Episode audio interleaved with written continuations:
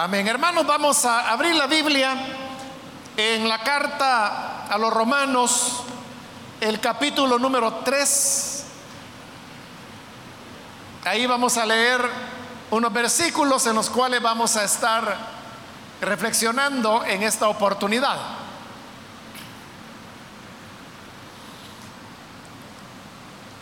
La carta a los romanos, capítulo número 3.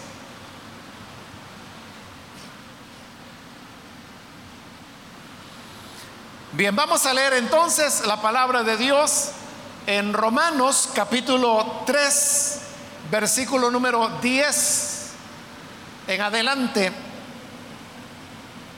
Como está escrito, no hay justo ni aún uno. No hay quien entienda. No hay quien busque a Dios. Todos se desviaron, a una se hicieron inútiles. No hay quien haga lo bueno, no hay ni siquiera uno. Sepulcro abierto es su garganta, con su lengua engañan, veneno de áspides hay debajo de sus labios. Su boca está llena de maldición y de amargura.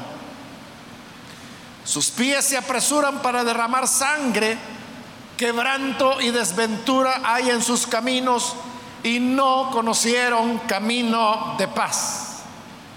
No hay temor de Dios delante de sus ojos, pero sabemos que todo lo que la ley dice, lo dice a los que están bajo la ley, para que toda boca se cierre y todo el mundo quede bajo el juicio de Dios ya que por las obras de la ley ningún ser humano será justificado delante de él, porque por medio de la ley es el conocimiento del pecado.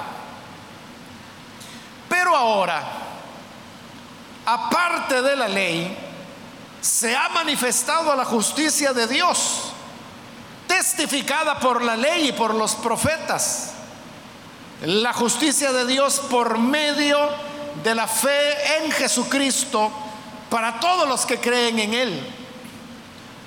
Porque no hay diferencia por cuanto todos pecaron y están destituidos de la gloria de Dios, siendo justificados gratuitamente por su gracia mediante la redención que es en Cristo Jesús. Amén. Solamente eso vamos a leer. Pueden tomar sus asientos, por favor.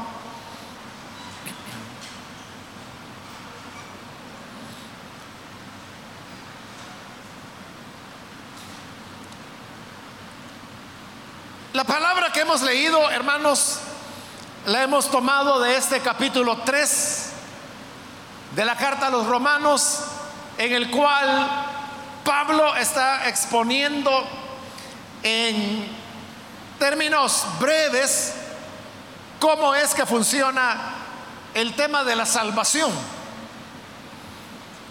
Todas las personas tenemos interés en el tema de la salvación. Aún aquellos que manifiestan no creer en Dios, están también de acuerdo en que si hay manera de conocer cómo el ser humano puede salvarse, pues por aquello de, de la duda, ¿verdad? Aún a los que dicen no creer en Dios les gustaría saber cuál es la manera en que Dios dice que el ser humano se salva, no vaya a ser que a la hora de la hora pues tengan necesidad de que echar mano. Pero para hablar del tema de la salvación, primero hay que hablar de, la necesidad, o sea, de, por qué necesitamos ser salvados. Para que una persona pueda recibir ayuda, en primer lugar lo que necesita es reconocer que necesita ayuda. Es muy poco lo que un médico puede hacer si el paciente no le colabora. Y hay pacientes que son así, que, a veces llegan al médico porque la familia lo llevó, no porque ellos quisieran ir. Y cuando el médico le dice, bueno, ¿en qué le puedo servir? ¿Qué es lo que usted tiene? Nada, dicen ellos. Como que nada. Y entonces, ¿por qué está aquí? Ah, porque mi familia me trajo. Yo les he dicho un montón de veces que yo no tengo nada, pero como les gusta gastar el dinero, pues aquí estoy. Bueno, pero por algo le habrán traído. No, locuras de ellos. Yo no tengo nada. Un paciente que se coloca en esa situación y, el médico qué va a hacer, ¿verdad? Los médicos trabajan sobre la base de la información que usted les pueda dar, porque sobre ellas que van construyendo su diagnóstico. Nadie entonces puede entender la necesidad de la salvación si primero no está consciente que necesita salvación. Pero ¿por qué necesitamos salvación? Porque como lo dice ahí los versículos que acabamos de leer, y lo vamos a retomar más adelante, cuando dice que todos pecaron y están destituidos de la gloria de Dios. ¿Por qué necesitamos saber cómo salvarse? Porque todos hemos pecado y por causa del pecado fuimos destituidos de la gloria de Dios. Esa palabra destituido, usted sabe que es quitar a una persona o removerla de un rol o posición que tenía. Si uno dice, destituyeron al empleado, entonces significa que lo despidieron, le dijeron, váyase vamos a contratar a otra persona en lugar de usted. O si destituyeron al gerente. Entonces, destituir sabemos que significa quitar a la persona del rol en que estaba. Y aquí lo que la Biblia está diciendo es que estamos destituidos de la gloria de Dios. Es decir, no tenemos relación con Él. Fuimos destituidos de la relación original que teníamos como criaturas hacia nuestro Creador. Y todo esto es por causa del pecado. Ahora, ¿cómo se manifiesta el pecado? Se manifiesta de diversas maneras, pero no hay un ser humano, sin importar la edad que tenga, que pueda decir que es libre de pecado, porque la Biblia dice lo contrario.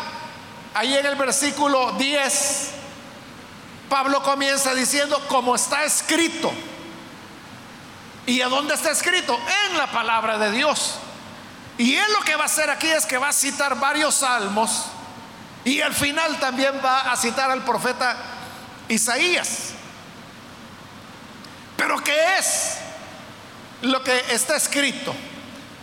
Dice el versículo 10, no hay justo ni aún uno. Es decir, no hay ningún ser humano que sea justo, que sea recto, que sea íntegro, que sea derecho, como decimos nosotros más popularmente. No hay ni uno. Porque el pecado está en todos nosotros. Y por cuanto hemos pecado, no habrá honestidad completa en nadie. Hay personas que son un poco más buena gente que otros. Y esto es lo que ocurre, por ejemplo, cuando la joven conoce a un muchacho y este muchacho se ve bien, se ve respetuoso, eh, ha estudiado, tiene un buen trabajo y le habla a ella y le dice, mire, yo no estoy pensando en jugar ni en nada, sino que es una relación seria, yo quiero algo serio con usted. Entonces, bueno, ah, le dice la muchacha, entonces venga, conozca a mi familia, conozca a mis padres, entonces el muchacho va y claro, dice, eso es lo que yo deseo. Y entonces va, se presenta a los padres, los saluda. Los padres ven de que él es muy educado, que es un buen trabajador. Le hacen preguntas, bueno, ¿y usted a qué se dedica? ¿A dónde trabaja? Y entonces, hasta donde los padres pueden, investigan, digamos, cómo es este muchacho. Y al final llega a la conclusión y dice, pues mira, se ve que es un muchacho educado, me gusta cómo él ha venido aquí a hablar con nosotros, sobre todo que va a la iglesia, tiene un buen puesto de trabajo, es de una buena familia. Total de que todos le dan el visto bueno y se casan. Pero la cuestión es que cuando ya llega el matrimonio, como no hay justo ni siquiera uno, ese muchacho que tiene todas esas cualidades, que es educado, que ha sido responsable, que ha sido honesto, que es trabajador, que ha estudiado, que va a la iglesia. O sea, todo eso es cierto y todo eso es bueno. Pero como no hay justo ni aún uno, habrán marcas. Hay una historia que él ha vivido y que lo ha marcado. Siempre hay rasgos de egoísmo, siempre hay rasgos de autoritarismo o maneras impropias de decir las cosas. Y aquello, hermanos, que parecía un príncipe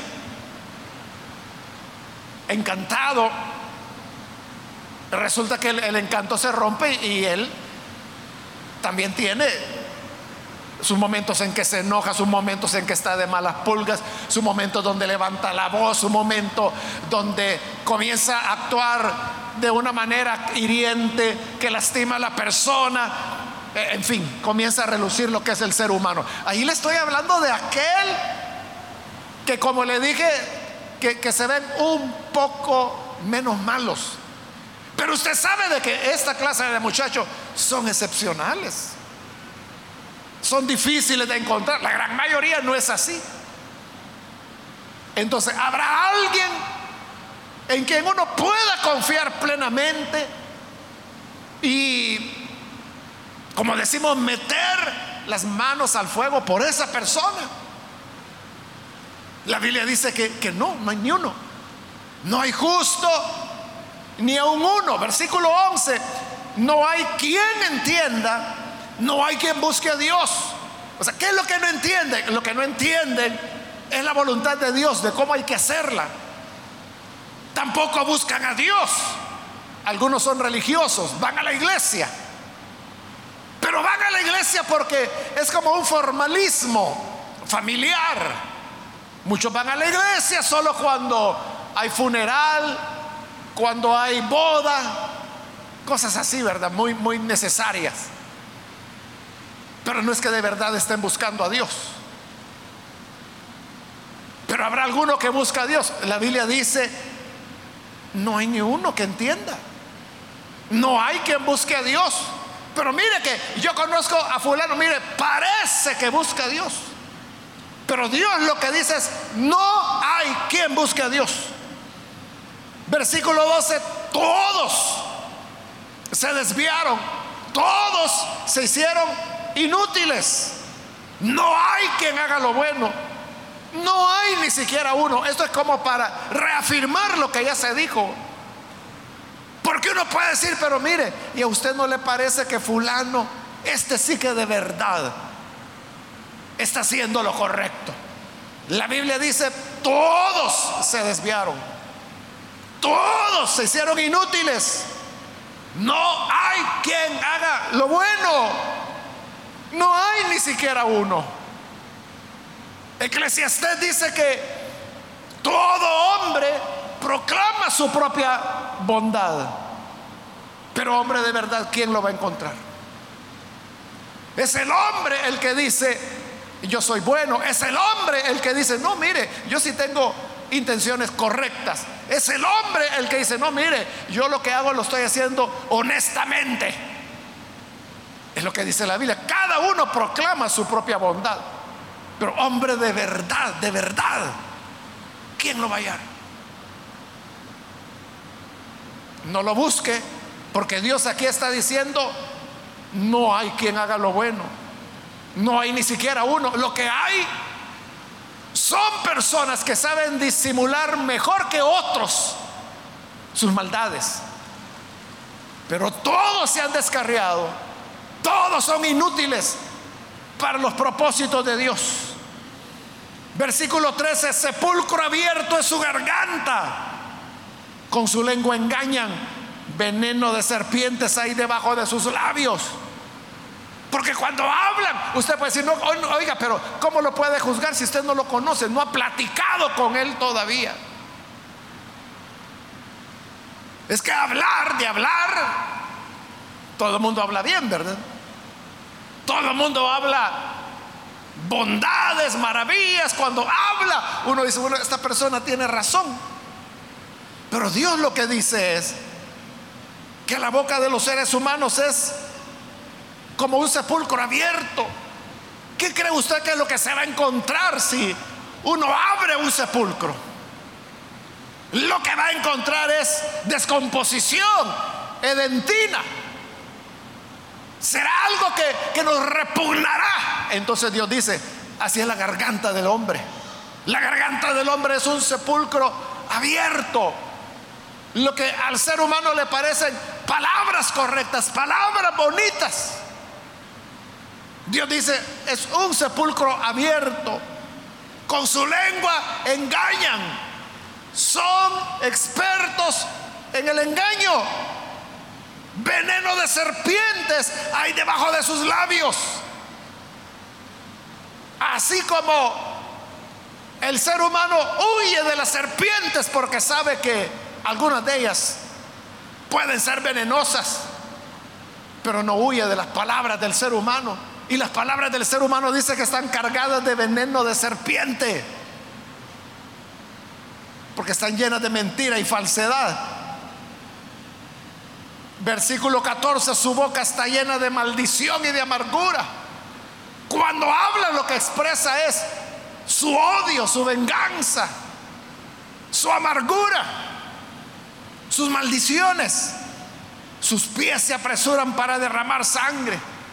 Porque el ser humano no es reflexivo, sino que siempre, hermano, anda buscando dañar al otro. Por eso es que cuando las personas andan, por ejemplo, en vehículos, lo cual les da más fuerza, ¿verdad? Más fuerza porque el motor tiene más fuerza que cualquier músculo humano. ¿Cuántas personas no han sido atropelladas? ¿Cuántos vehículos no han sido golpeados solo porque el otro está agresivo? A eso se refiere la escritura cuando dice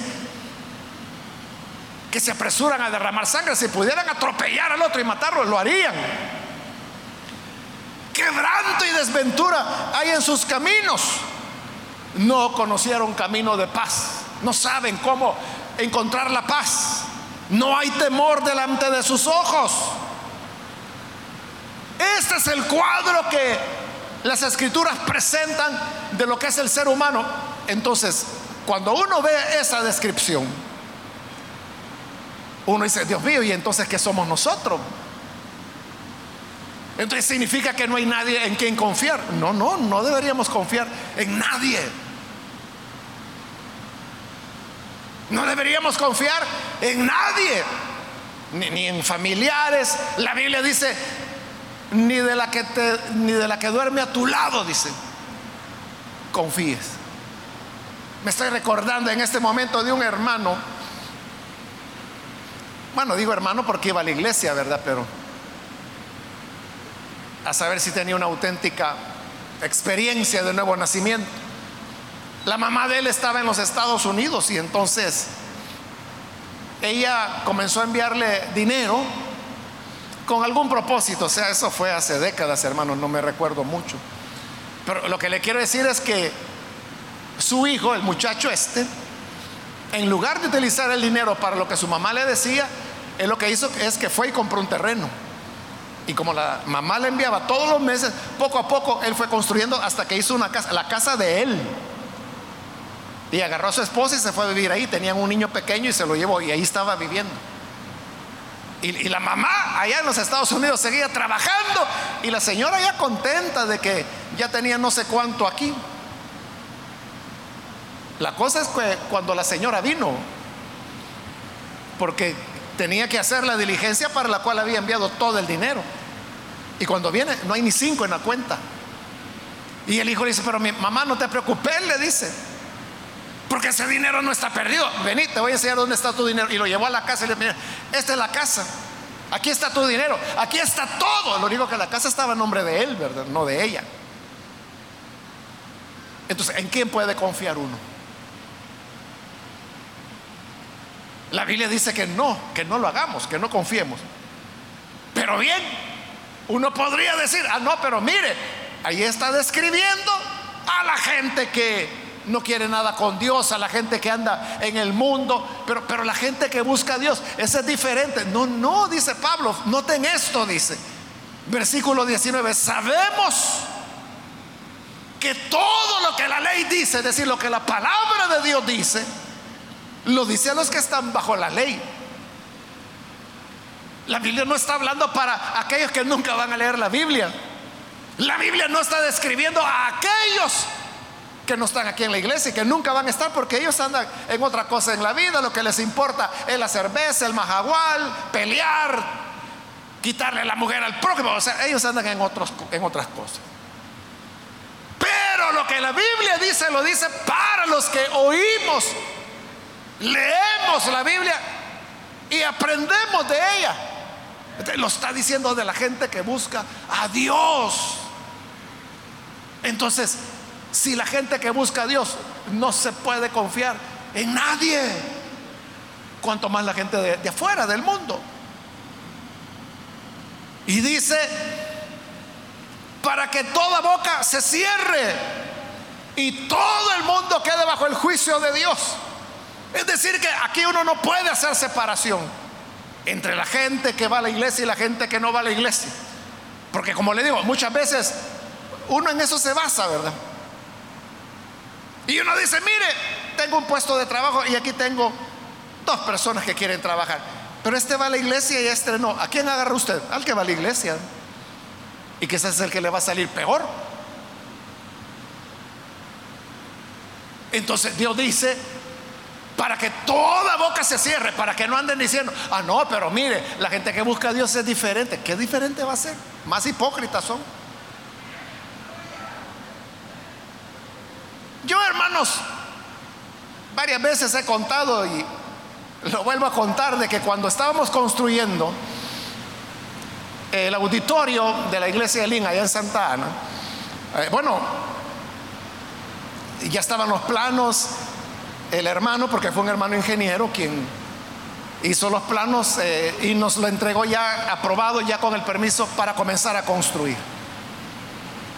Y yo como yo nunca había tenido nada que ver con construcción, entonces yo le dije, bueno hermano, ¿y ahora qué sigue? Le dije, usted me está entregando, porque él me estaba diciendo prácticamente, bueno hermano, le cumplí, aquí está su trabajo, aquí está lo que me encargó, aquí están los planos terminados, aprobados, puede comenzar a construir.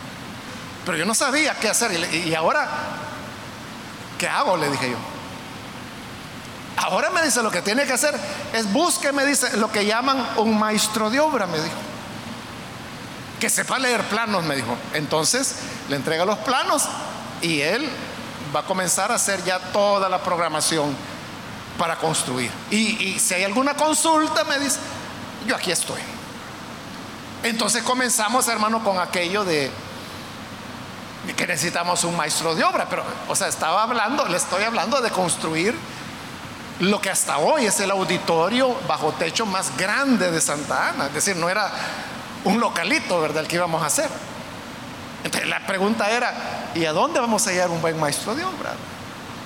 Bueno, y pasaron semanas o quizás meses, hermano, y buscando al tal maestro de obra y no lo hallábamos. Y un día, hermanos, estaba yo platicando con un hermano que en ese momento era de otra congregación, aunque después terminó en el IN. Pero en ese momento él pertenecía a otra iglesia.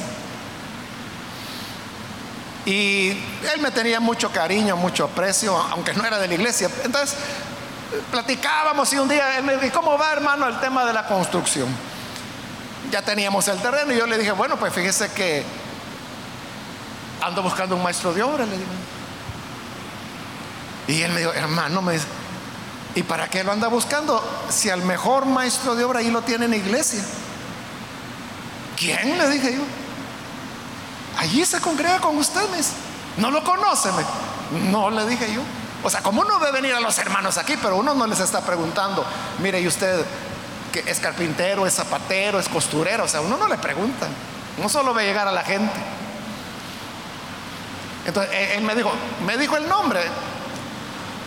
Era de Salvador Santillana, se llamaba. Él digo el nombre porque hoy él ya está con el Señor. Ahí se congrega a su iglesia va. Entonces yo fui y hablé con los ancianos y dije, hermano, ¿ustedes conocen a este hermano Santillana? no, me dijeron, pero podemos averiguar. Y comenzaron a preguntar hasta que un día lo ubicaron. Y me dijeron, hermano, ya sabemos quién es, me.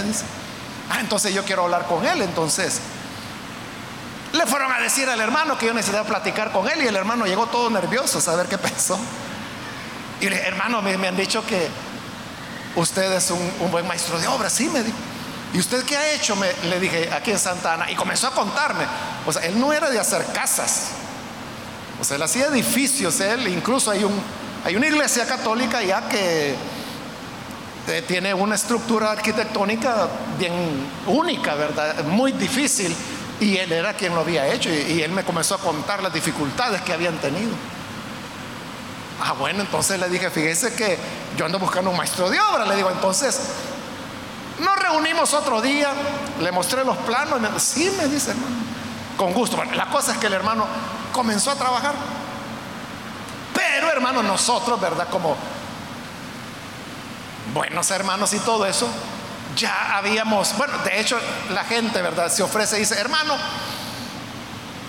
cuando vayan a comenzar a construir, yo soy carpintero yo soy albañil, yo soy esto, yo soy el... Bueno, total que le mire hermano, eh, vamos a contratar a los hermanos de la iglesia.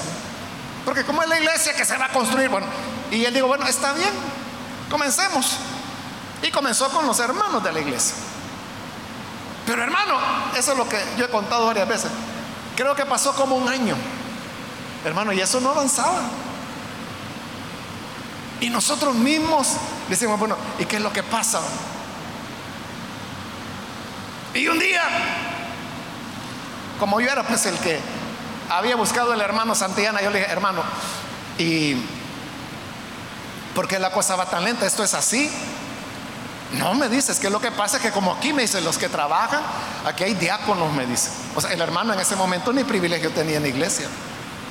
Pero aquí hay diáconos, aquí hay coordinadores, aquí hay hermanos que dirigen, aquí hay hermanos que predican. Me Entonces algunos vienen y me dicen, hermano, fíjese que vengo tarde porque anoche tuve vigilia. Otro decía, mire hermano, me voy a ir temprano o no voy a venir mañana porque me toca predicar. Y como eran cosas de la hora, bueno, está bien. Total que llegaban, no llegaban y todo, a todos se les pagaba. Hermano, pero eso fue una cosa que era a cuenta gotas, íbamos a camino a paso de hormiga, no avanzaba. Como, y la iglesia pagando, pagando, pagando, pagando, pagando. Y como no avanzaba la cosa, entonces un día nos reunimos los ancianos y dijimos, bueno, hablemos con el hermano a, ver qué se puede hacer. Entonces llamamos al hermano Santiago y le dijimos, hermano, ¿qué pasa? Y él nos dijo, mira hermano, yo ya me cansé. Pero hagamos una cosa, nos dijo. Déjenme trabajar una semana con mi gente. Y si ustedes ven diferencia, ustedes van a tomar la decisión. Entonces dijimos, está bien, dijimos. Entonces le dijimos a todos los hermanos, hermanos, la próxima semana van a tener una semana de vacación remunerada. ¡Hey! Gloria a Dios, dijeron felices los hermanos. Ya el lunes no llegaron, pero el hermano Santiana llegó a su gente. Hermano, en esa semana se avanzó más que lo, de lo que no se había avanzado en meses. Nosotros sorprendidos, es que no puede ser. Y nos dijo el hermano, no, pero incluso puede ser mejor, me dice. Lo que pasa es que ellos, yo los saqué de otro trabajo, los traje aquí, no están conocedores, pero si ellos conocieran los planos, lo harían mejor, dije. Ahí tomamos la decisión, cuando ya se presentaron los hermanos, Decimos, hermanos, muchas gracias por su ayuda. Aquí está su dinero, aquí está su indemnización, que Dios les bendiga, pero vamos a trabajar con otras personas. Y estas otras personas era un grupo más pequeño. Pero hermano, así es como avanzó la obra. Y sabe lo mejor de todo. De todo ese grupo, que no eran creyentes que el hermano Santillana llevó, al final todos terminaron convirtiéndose al Señor, excepto un muchacho. Un muchacho joven que era muy buen trabajador, pero él nunca quiso recibir a Cristo. Pero todos los demás terminaron siendo hermanos. Entonces, ahí hermanos, aprendimos la lección de que eso de que es que son hermanos y que por eso lo van a hacer mejor.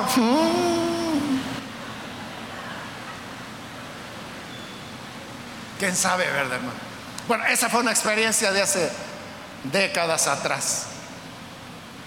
Pero es lo que dice la Biblia, es para que toda boca se cierre. Es que uno pensaría lo contrario.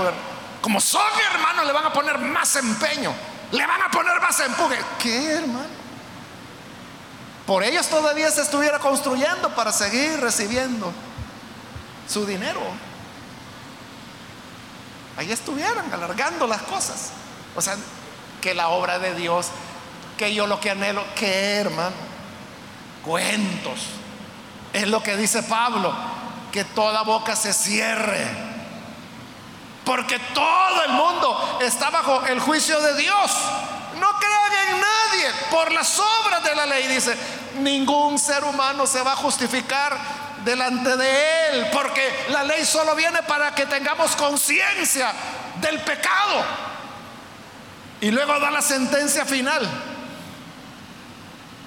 Cuando dice, en el 23, por cuanto todos pecaron y están destituidos de la gloria de Dios. Ahí llegamos de nuevo, ¿verdad? Destituidos que significa removidos, alejados. O sea, Dios dice, no, no, no, no, no te quiero, pero ni ver. Porque todos pecamos. Entonces, si todos estamos en pecado y todos estamos perdidos, religioso o no, evangélico o no, entonces todos necesitamos la salvación de Dios. Pero ¿cómo se recibe esta salvación de Dios? Que es el punto con el que comenzamos. Dice el versículo 21, aparte de la ley, se ha manifestado la justicia de Dios. Porque la ley lo que decía era, haz esto y vivirás. Pero ¿qué era esto que había que hacer? No mientas, no codicies, no mates, no adulteres, no robes, no tengas otros dioses, no te hagas imagen de lo que está arriba en el cielo, ni debajo de la tierra, ni te postes delante de ellas. Honra a tu padre y a tu madre. Entonces la ley dice, el que haga esto tendrá la vida. Pero nadie lo hizo. Nadie lo hizo ni lo hace. No hay ser humano que cumpla con todo lo que la ley de Dios dice. Allá en Hechos 15, cuando los apóstoles discutieron el tema de guardar la ley, Santiago, que era el líder de ellos, le digo, hermanos, seamos honestos y veamos las cosas como son. ¿Quién de nosotros o de nuestros padres ha guardado la ley?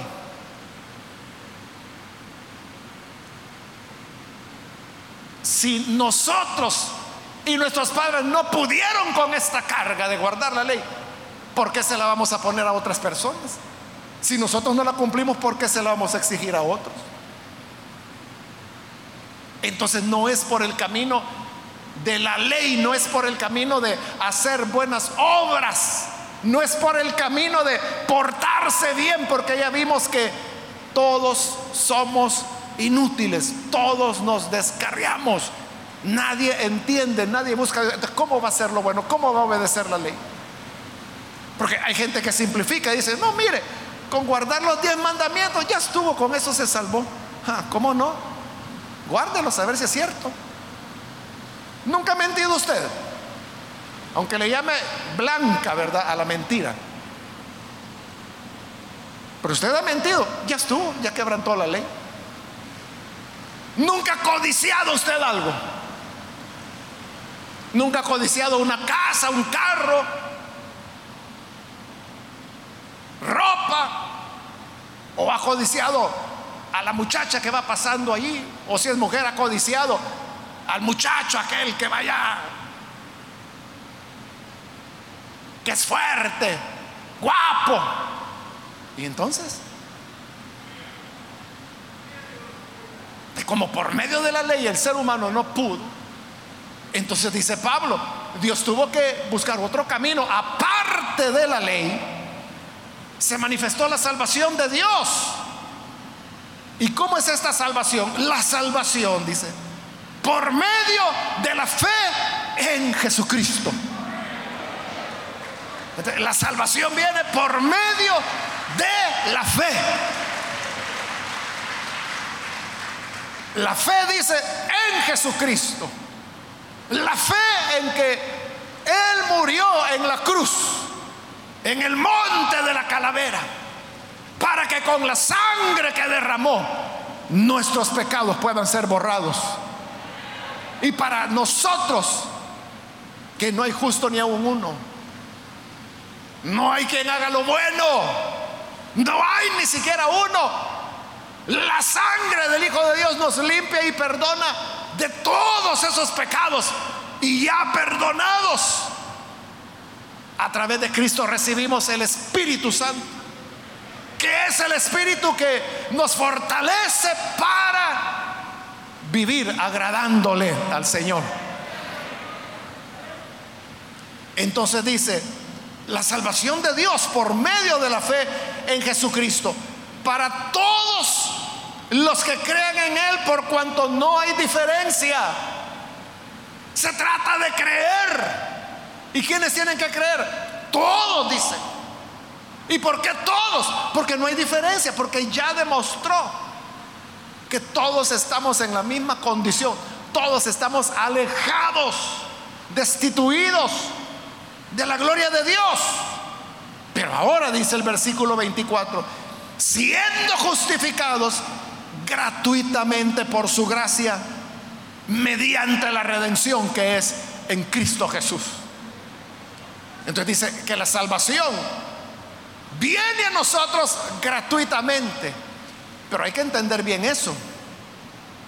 ¿Qué significa con gratuito? Porque para nosotros decir que algo es gratis, lo que entendemos es que es regalado, que no cuesta nada. Pero aún, hermanos, aún lo que se regala,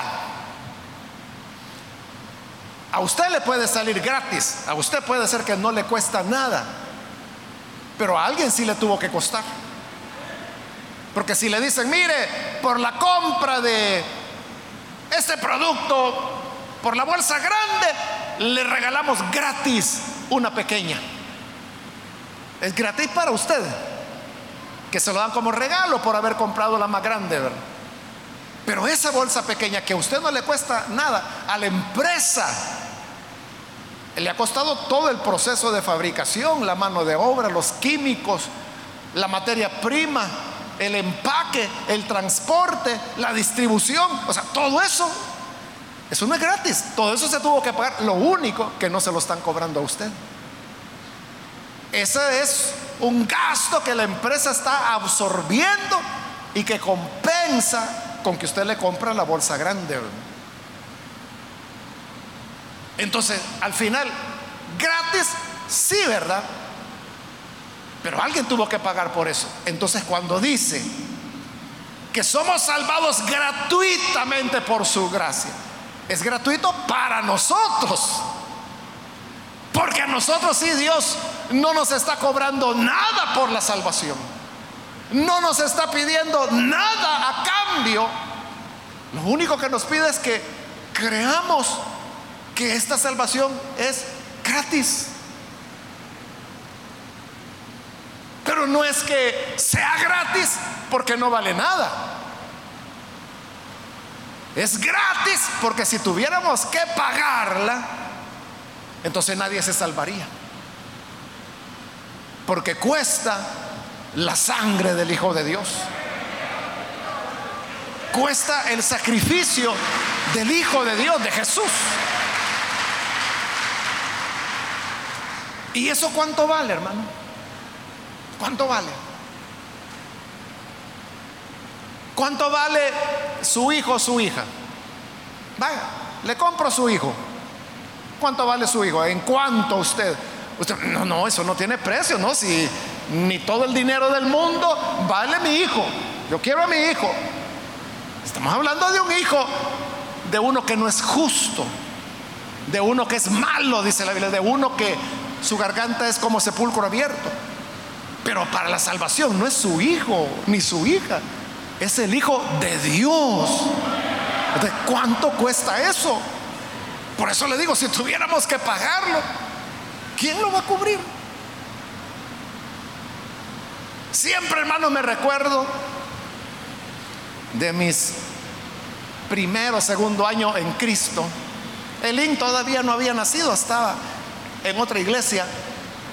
Y los jóvenes de esa iglesia, esa iglesia no tenía escuela dominical. Entonces, como iniciativa de los jóvenes decidimos hacer una escuela dominical y llegaron otros jóvenes.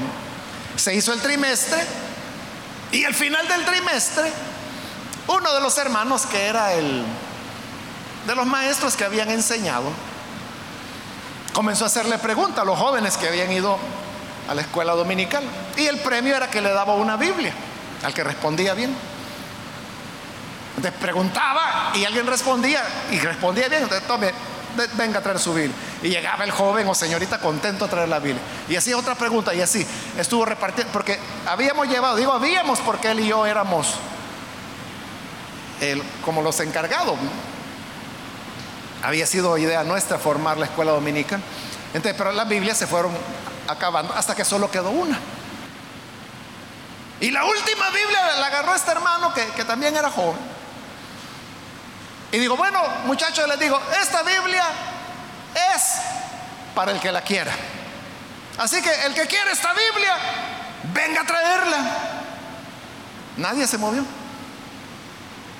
Y él así, con la Biblia.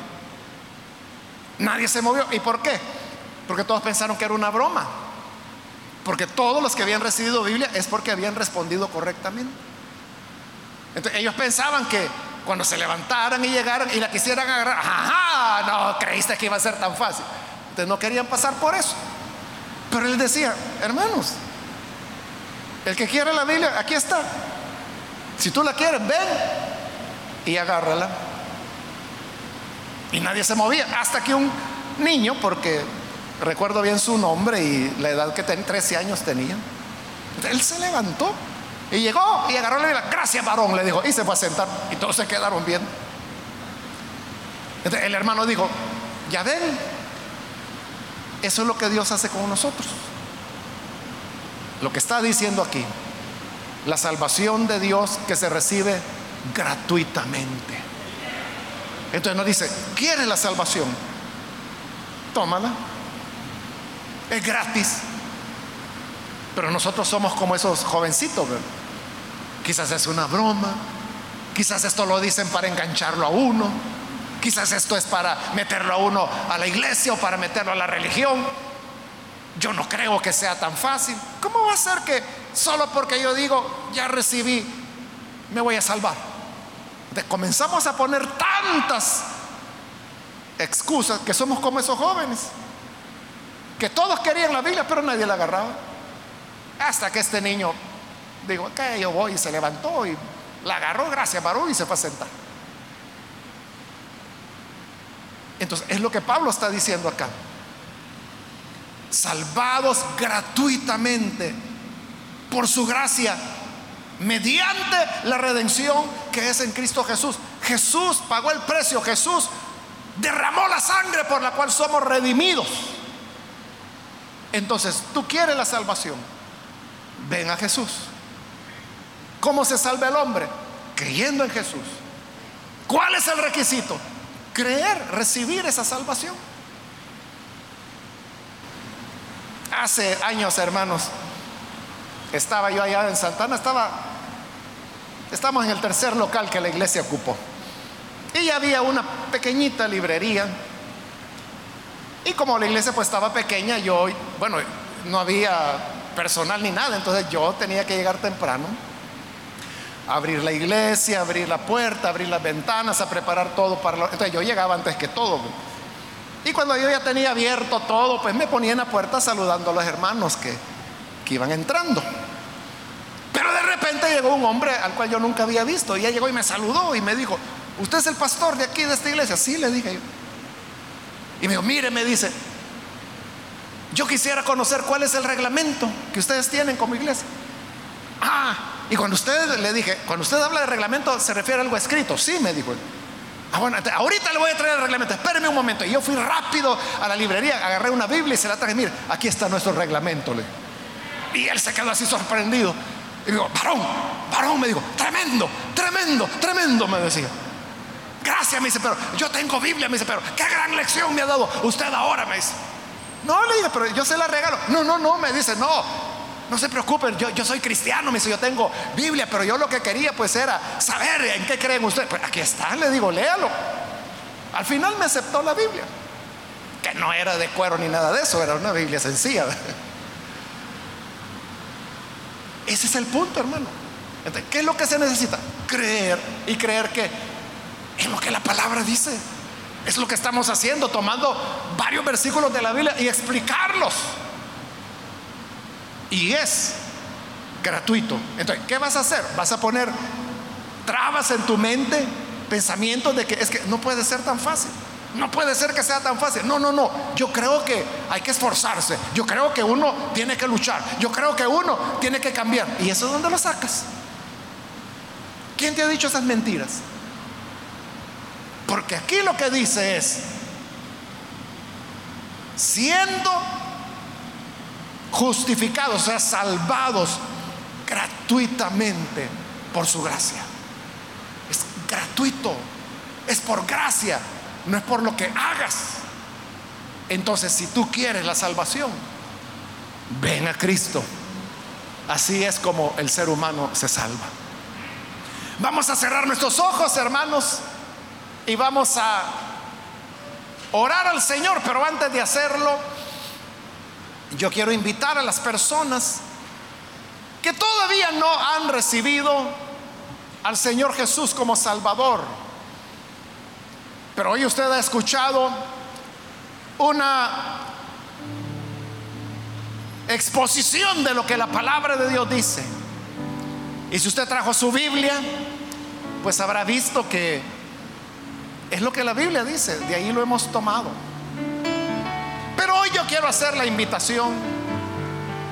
Si hay con nosotros algún amigo o amiga que todavía no ha recibido al Hijo de Dios, yo quiero invitarle para que usted venga y reciba la vida que el Señor ofrece. ¿Hay alguna persona, algún amigo o amiga que necesita hoy recibir a Jesús y recibir gratuitamente lo que Él da. Puede ponerse en pie en este momento. Muy bien, aquí hay un hombre que lo hace, Dios lo bendiga. Otra persona que necesita recibir al Hijo de Dios por primera vez. Puede ponerse en pie, vamos a orar. ¿Hay alguien más, otra persona? que necesita recibir a Jesús, póngase en pie, por favor. Ahí en el lugar donde usted se encuentra, ya sea en la parte de arriba o acá en la parte de abajo, póngase en pie. Y nosotros lo que queremos es orar por usted, porque no podemos hacer nada más, porque no es la iglesia, no es la religión no es el ser humano el que puede resolver el problema de pecado. Es solamente la gracia del Señor que se nos ofrece gratuitamente. Y como dijimos, gratis no porque no cueste nada. Gratis para nosotros, pero a Dios le costó su Hijo. ¿Hay alguien más que quiere recibir a Jesús? Póngase en pie. Muy bien, ahí atrás hay otro hombre, que Dios lo bendiga. ¿Algo otra persona? También quiero invitar si hay hermanos o hermanas que se han alejado del Señor. pero hoy necesita reconciliarse, puede ponerse en pie también. Hermano, hermana que se alejó, vuelva a Jesús. Póngase en pie, todos necesitamos de Él. Lo que la palabra dice, lo dice a los que lo están bajo la palabra. A nosotros es que nos dice hemos sido separados de Dios, pero por la redención en Cristo somos reconciliados con Él. Hay alguien que necesita reconciliarse, póngase en pie. Hágalo ahora. Venga el Hijo de Dios. En Él hay perdón. No estamos siguiendo una iglesia, una religión. No estamos siguiendo a un hombre. Estamos creyendo en Jesús.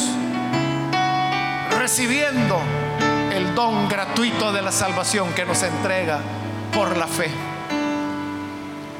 ¿Hay alguien? Hago la última llamada.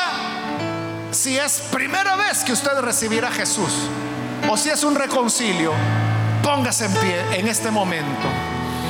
Muy bien, de este lado hay otra persona. Que Dios lo bendiga. ¿Hay alguien más? que es primera vez o es reconcilio, puede ponerse en pie. Y vamos a orar en este momento.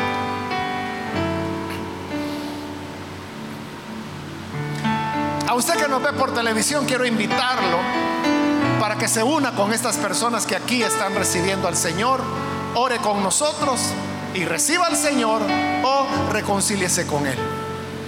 Señor, gracias por tu palabra y gracias por el Evangelio que tú nos has dado. Porque a través de él es que recibimos la vida, recibimos, Señor, la redención que viene de ti.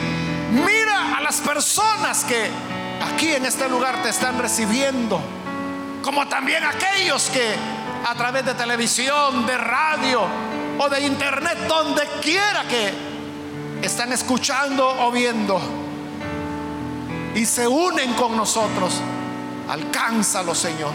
Perdónales. Que puedan recibir esta salvación gratuita que tú preparaste en tu Hijo Jesús y que es para todos porque no hay diferencia, por cuanto todos pecamos. Pero para todos tú tienes esta esperanza. Y por eso te agradecemos. Ayúdanos, Señor, a todos nosotros como pueblo tuyo, para que compartamos esta buena noticia con otros necesitados, con otras personas que aún no han oído la buena nueva para que así, Señor, esforzándonos,